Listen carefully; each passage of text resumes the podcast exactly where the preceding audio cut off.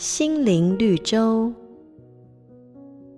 从前有一个农夫，他老是抱怨：如果神让我来控制天气，一切的事情都会变得更好。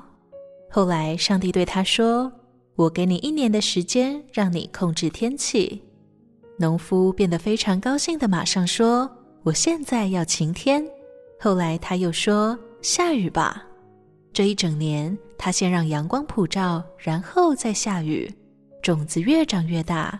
然后丰收的时候到了，农夫带着他的镰刀去收割小麦，但是植物的茎上面什么都没有。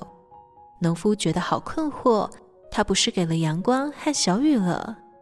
上帝笑着对他说：“因为你从来没有要求风、暴雨或冰雪，这些可以让根茎更强壮、更有抵抗力的东西啊。好天气与坏天气。”喜悦与痛苦，沮丧与快乐，都是生命的一部分。圣经诗篇说：“我受苦是与我有益。”原来人受苦是有目的的，让我们可以更坚韧，也帮助生命能结出更丰盛的果子来。瑞园银楼与您共享丰富心灵的全员之旅。